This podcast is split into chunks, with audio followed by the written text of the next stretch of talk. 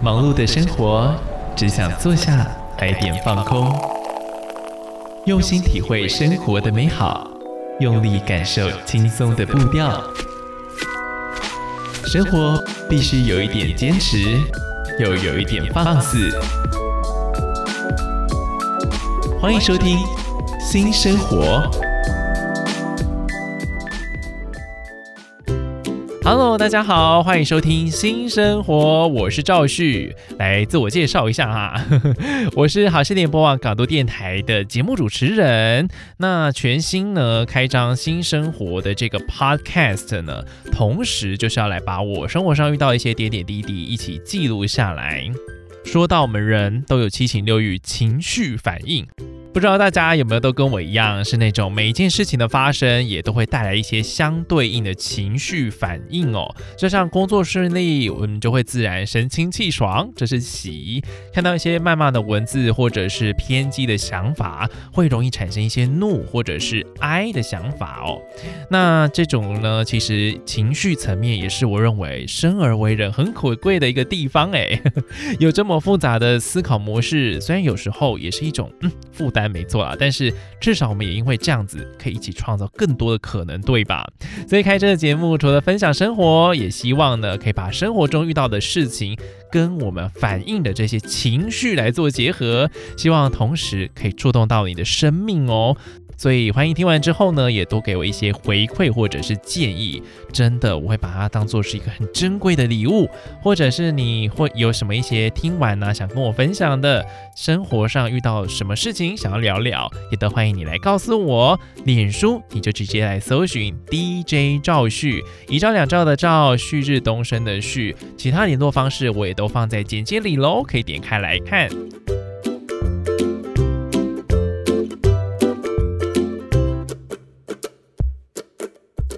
好啦，说了这么多，现在就来诚挚的邀请你一起来加入新生活。那其实我也规划两个单元哦，当然可能会依照一些未来的趋势增加或者是改变。首先就是今天单元的一个方向，叫做心情点点名。那每次呢，我都会准备一些特定的心情，跟我们心情啊，或者是内心生活有关的主题，而且还会有相对应的情绪标签来放在我们的最前面，告诉大家我今天要聊的是什么情绪。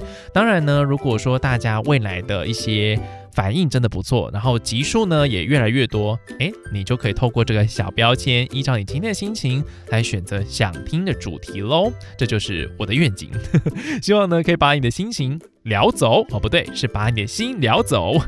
那接下来呢，另外一种单元的模式就叫做与你相约在梦乡。顾名思义呢，是希望透过一些我的声音啊，陪伴着你一起走到梦里。我觉得现代人真的好需要，哦，很需要好好休息，对不对？特别容易觉得压力很大，或者是孤单孤独啊。我希望都可以透过这个单元温暖你的心，然后带给你好梦。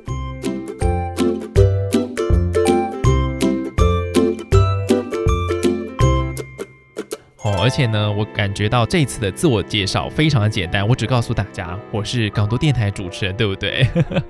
刚刚呢，主要还是着重在节目的内容单元的介绍，但是相信在更多集之后的一些分享内容哦，尤其是心情点点名的单元，分享我生活上的一些心情的点滴啊，喜怒哀乐，我们就可以互相的更加的认识，对不对？所以也很期待你有什么样子的反应，都可以一起来互动哦。那开播的第一集呢，就先来聊聊我开这个 podcast 最大初衷，也是最希望带给大家的，就是幸福感。那我马上就来问问大家一个残酷的问题，也不是残酷啦，哈，就是一个很重要的问题：你幸福吗？或者是感觉自己现在一切都良好吗？人无时无刻感受到情绪，那对于喜怒哀乐，我们可能可以很直接表达，或者你不去做，不去表达。就会有人看你的表情就知道哦，你现在生气，你现在难过，或者是你现在很开心。可是如果问到我们人幸福吗？反而就好像有一点抽象，对不对？一些人就会开始嗯，要想很久了，或者是觉得目前还没有答案呢，怎么回答你？像赵旭最近呢，真的被问到这个问题哦，还差一点有点答不出来。因为我觉得幸不幸福牵涉的范围实在是太广了，包含说钱够不够花，人际关系好不好，你的感情生活有没有稳定了，好像这些都不是三言两语哦就可以来判断自己是不是真的幸福，对不对？那既然这个问题问自己无解，那不然我们先来问一下专家好了。成大的心智影像研究中心及心理系副教授龚俊佳的团队呢，在去年就发表了一项关于幸福的研究哦，要来告诉你什么呢？什么幸福感也可以看得见哈？当然不是要你把大脑剖开来看啦哈，主要是要透过这个功能性的磁振造影哦，来进行大脑的摄影。招募了大概有二十名的受试者进行的大脑造影，以一次一张的方式呢，要来观看，包括说母亲亲吻婴儿，然后工作。之中，会议之中，结婚，一家人到海边散步，或者是竞赛获得冠军之类的这个图片，然后呢，要受试者哦，也就是受测验的这些人，透过按键来回答。哎，你这些图片看了之后，是不是有感觉幸福到你？哈，那他们当时就有发现了，哦，这些人感觉幸福的时候，其实。大脑跟自我概念最有关的两个脑区会发亮，什么意思呢？就是当你幸福感越高，这个分泌多巴胺的脑区共振的频率就会越大。那这个多巴胺是什么？就是一个呃可以带来快乐满足的一种神经传导物质。那我觉得这个研究发现的另外一个很有趣的结论就是，我们其实跟自己以外的人互动哦，所产生的那种幸福感是高于个人功成名就的幸福感。它这个结论呢，其实概念有点像是独乐乐不如众乐乐，对不对？说到这里，相信大家知道了，幸福是有迹可循、是看得见的哦，不是来无影去无踪。可是对于自己幸不幸福，可能还是保有一点点的问号，对不对？不然我们就先来做一个心理测验，还蛮有趣的哦，要来测测看你的幸福指数是多少。现在呢，就让我们来想象模拟一下，有一天啊，你去参加了一个满月的聚会，然后你看到这个小婴儿呢，正躺在床上睡觉，然后走过去看一下小婴儿的时候，发现，诶，他刚好醒来了哈，那你直觉他下一个动作会是什么呢？啊，再说一次题目哦，哈，有一天你参加了满月的聚会，然后小婴儿正好躺在床上睡觉，结果呢，你走过去要看他的时候，发现，诶，小婴儿醒。过来了，你觉得他第一个反应，这个小婴儿的第一个反应会是什么呢？好，选项有四个啊，来一一的来跟你说，念给你听，仔细听哦。好，第一个选项是小婴儿会继续睡觉哦，你说你看你的啊，他睡他的有什么关系？哦，我觉得真的只有小朋友可以这样子哦。我在睡觉，如果别人看着我。嗯，就会莫名感受到那个目光的注视，对不对？好，所以第一个是小婴儿会继续睡觉，再来第二个是小婴儿要你抱抱他，哈，紧够追哦。好，小婴儿要你抱抱他，再来第三个选项是他开始哭了。好，通常呢，我都是遇到这种情况，不知道为什么小孩子看到我就会嚎啕看嚎啕大哭，哈，我真的是觉得有点不留情面呢。好，三是小婴儿开始哭了。四呢？好，是小婴儿对你笑眯眯。好，那我再把选项念一次哈，大也给大家一点思考的时间。一是小婴儿会继续睡觉，二是小婴儿要你抱抱他，三是小婴儿开始哭出来了。哈，四是小婴儿对你笑眯眯。好，选好了吗？选好了，我们要来公布答案喽。好。我们按照顺序来，好不好？选择一选项一的朋友们呢，是小婴儿会继续睡觉。你知道你的幸福指数蛮高的哟，有百分之八十是属于呢这个傻人有傻福型的。所谓提供社拱狼点犀利哈，因为呢很多严重的事情到你这里的时候，就会大事化小，小事化糊。小事不是画弧，而是画无。似乎呢，这些事情都变得没那么严重了，冲击也小很多哦。那可能人家会觉得你好像慢半拍了，但就是因为这样子，才可以让你化解一些不必要的麻烦跟忧虑。哎，挺好的呢，哈。反而呢，幸福感这个时候就会升高了许多哦。另外，如果有些人不小心说错话了，或者是做出一些让你不开心的事，也会在最短的时间内就给他忘记，哈哈。甚至呢，直接以轻松的态度来化解，一点都不会钻牛角尖哦，很赞呢，我好想要哦。这点呢，我真的是要好好的来跟你们第一类型的人来学习，因为呢，忘记不好的事情也是一门功课嘛，对不对？那这个第一类人呢，你在别人的眼里也是不会为自己打算的善良人，因为你觉得，嗯，你就是懒得想、懒得理会、懒得计较哦，所以让你在无形中可以更吸引幸福，幸福指数可是比一般人高很多，属于幸福一族哦，恭喜你！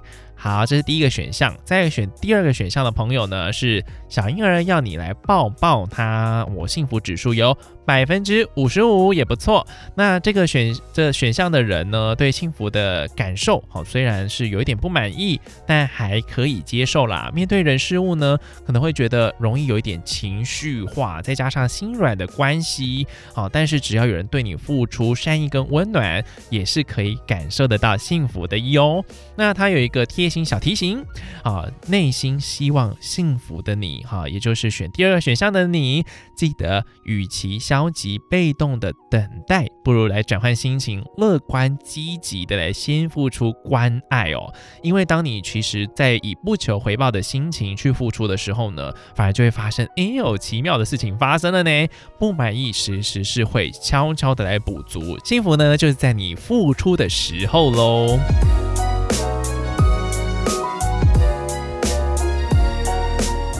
好啦，说了前面这两个选项哦，听起来都很不错，对不对？好，那听到的是接下来要听的是选项三，小婴儿开始会哭起来，哦嘿，你的是哇吗？然后呢，我们来告诉你，幸福指数是二十。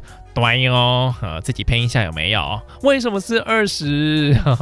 他说你的潜意识对幸福其实保持着一种怀疑或者是悲观的态度，那对争取自己的幸福也常常会犹豫不决哦。可是大多数啊，其实都是自己想太多了，所以创造出忧伤的情境，反而是浪费了不少宝贵的时间呢。所以呢，请记得要主动去改善自己的人际关系。如果只是一味的逃避呢，其实反而最后会跟一些亲朋啊、好友啊，好关系比较恶化一点，心中的幸福感自然就会低落喽。好，这个心理测验很可爱呢。最后又送你一个小口诀当小配包，脸皮要厚一点，心情要放轻松。哈，常常为自己加油，才不会错过幸福的机会哦。好，送给大家。好，记得选项三的朋友跟我一样，我们要一起把握幸福。好啦，那来到了最后一个选项是选项四，要先预告一下。这个选这个选项的人啊，真的是太让人羡慕啦！因为小婴儿对你笑眯眯，这个幸福指数是，仔细听哦。九十九，你就是那个会吸引幸福的人哦。当爱的感觉萌芽，你就会感打从心底的感受到这个幸福直冲我而来呵呵，而且你往幸福的道路在迈进。有人认为呢，哎，这个爱的 feel 要放大才会快乐。这个对于不那么幸福或不那么幸运的事情呢，就用健康的心态去面对解决，慢慢的放下喽。所以不会让他们一直呢都困住自己，让自己不开心。不知不觉呢，也把这个幸福的人事物吸引到了自己的身边喽，哈！当然，这样的想法是不是很吸引人？所以呢，也会让身边的人更想亲近你，就是要来学习你这个幸福的人事物看法啦。啊，不知道大家觉得，嗯，到底是准不准？都可以欢迎来跟我 DJ 赵旭，好，私讯你的想法，也可以把这个心理测验来分享给你的朋友哦。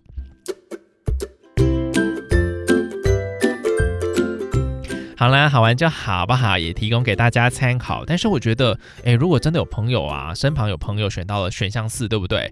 百分之九十九的幸福指数，而且这么正向的思考，都是我们学习的榜样哦。所以幸福的思维是不是可以学呢？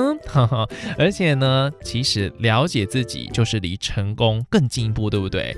怎么样子还可以更幸福？了解之后，怎么样子可以让自己？更加的快乐呢？赵旭就分别找了从星座呢跟心理学家的方向来看看的一些资料。好，我们一样从轻松的开始看好不好？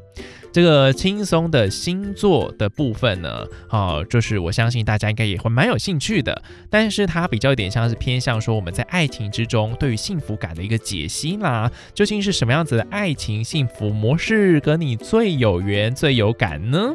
啊，说到有一首儿歌，不是。不是唱说我的家庭真可爱哈，不好意思唱，怕伤害你的耳朵。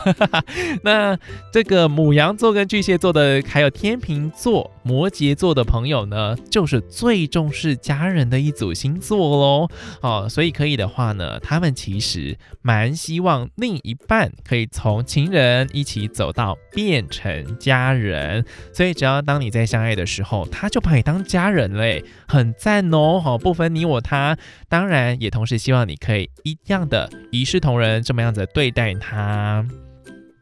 但是要注意点，不管他们有没有错，记得要给他们面子，在外面要给他们面子。那回到家，如果他们受了委屈，哈，也会自然而然来找你依靠。这个时候，记得张开你的双手，让他们往你的怀里去发泄。这些星座就会觉得哇，好幸福哦，你就是我最棒的一辈子的依靠。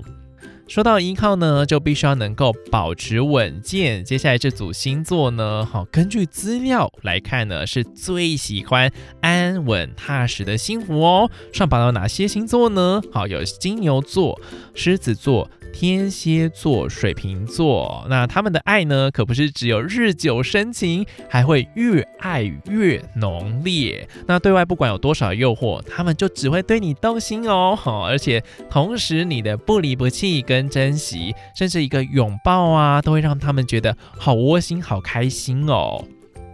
当然，这个时候特别要注意的就是这些星座。既然很喜欢靠近你，就不喜欢感情充满着防备或者是不确定了，因为这会让他们觉得有一点不敢不太敢爱呢，甚至是不太有办法自在的去相爱。所以呢，只要你安稳踏实的爱着他们，就是他们的幸福喽。好，再来来到最后一组星座哦，这组呢号称有自虐的倾向，越是不去理会他们，他们就越会黏过来。这组合就是最喜欢自由、最享受自由自在的双子座、处女座、射手座、双鱼座哦，这个呢可以让他们感受到没有压力的恋爱。就是幸福的恋爱，因为执着归执着，他们还是会想交一些朋友。感觉呢，如果管得太多，受限的自由反而更想逃跑呢。所以他们如果是真的爱你，也应该要，而且应该会呢，自然的拿捏好分寸哦。这是属于自由派的星座们：双子、处女、射手、双鱼。不知道你觉得准吗？哈，就是参考一下，好玩呐。哈，不过我觉得不管是什么样的星座组合，不管你再怎么爱，空间一定要给，但是彼此的。承诺啊，彼此的约定，彼此的一些该遵守的事情，也是应该要遵守的啊。例如说，什么时候你们约定要通个电话啊，或者多久见一次面，这种共识是相当好的，对不对？而且当然也更重要啊，哦，一定要说到做到哦，分寸也一定要拿，信念好，应该说信任不就是建立在这个地方吗？听完了星座的幸福秘诀，在这个我觉得是更容易好，而且我们每天都是可以做的。我也遇到我朋友最近一直在跟我分享这件事哦，是什么事？只有两个字，给你三秒开猜一下。啊，三秒到了。就是感恩哦，听起来好像很简单，常常听，每天听，但是做起来我觉得更需要恒心哎，对不对？因为这个并不是每个人都可以做到的，而且我看网络上啊，有一篇来自科技报局，然后作者是陈义安，他的文章哦，就有写到哦，感恩有很多好处。像是什么呢？哦，他有引经据典。他说，根据这个史丹佛大学同情心还有利他主义研究与教育中心的科学主任，叫做艾玛塞博拉，也有表示哦，其实呢，生活上有很多事情都可以带来一点点的幸福，但是这种哦叫做即时性的满足感，很快就会消消失了，对不对？而且还会让人渴望更多。但是感恩不一样哦，哦，它带来的幸福更持久，更可以延续。所以呢，加州大学圣地亚哥分校呃医学院家庭医学和公共卫生学的教授保罗米尔斯，他的一项研究还更指出了。心怀感恩、心怀感激的人，体内的血脂水平是比较低的哦，表示你的心脏哦，这个健康状况是更好的。那所谓的健康，好，我们讲到健康，对不对？心脏的健康。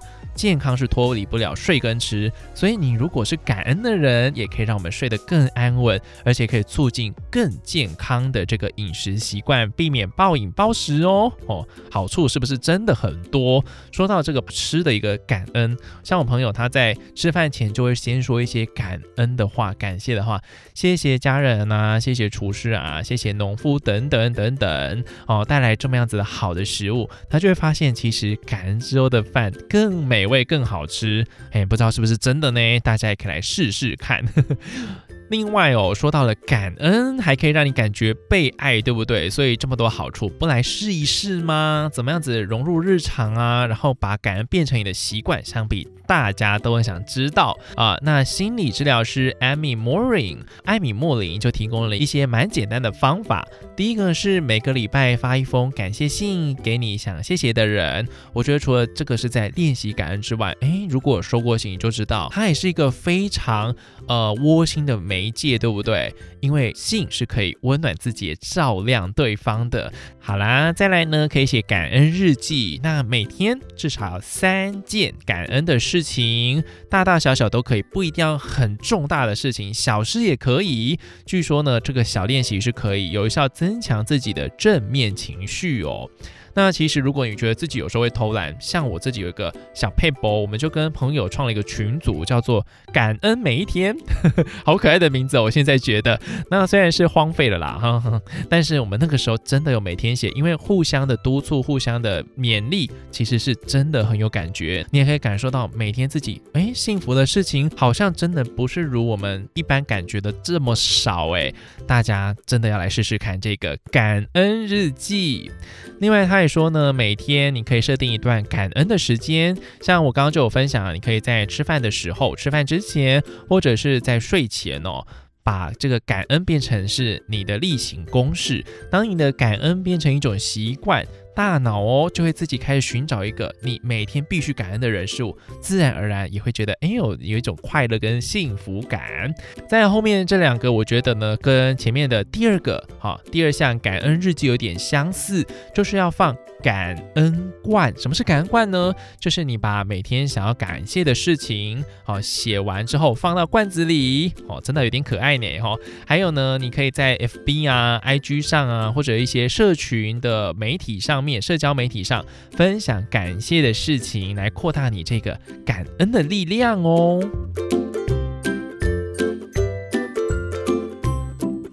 真的感恩多一点，世界更美好，对不对？所以以上的要点还有一些幸福的法则，就提供给大家参考喽。也欢迎你来分享实践之后的一个感觉，是不是真的是那么一回事？也可以来聊聊属于你的幸福小秘诀，来分享一下哦。我很想知道。好啦，那最后呢，就让我们用这句跟幸福有关的好话来做结尾吧。美国的企业家，那他同时也是励志演说家跟作者 Jim r o n 他就说过：“Happiness is not something you postpone for the future; it is something you design for the present。”快乐不是你延后将来要做的事，而是你计划现在就要做的事。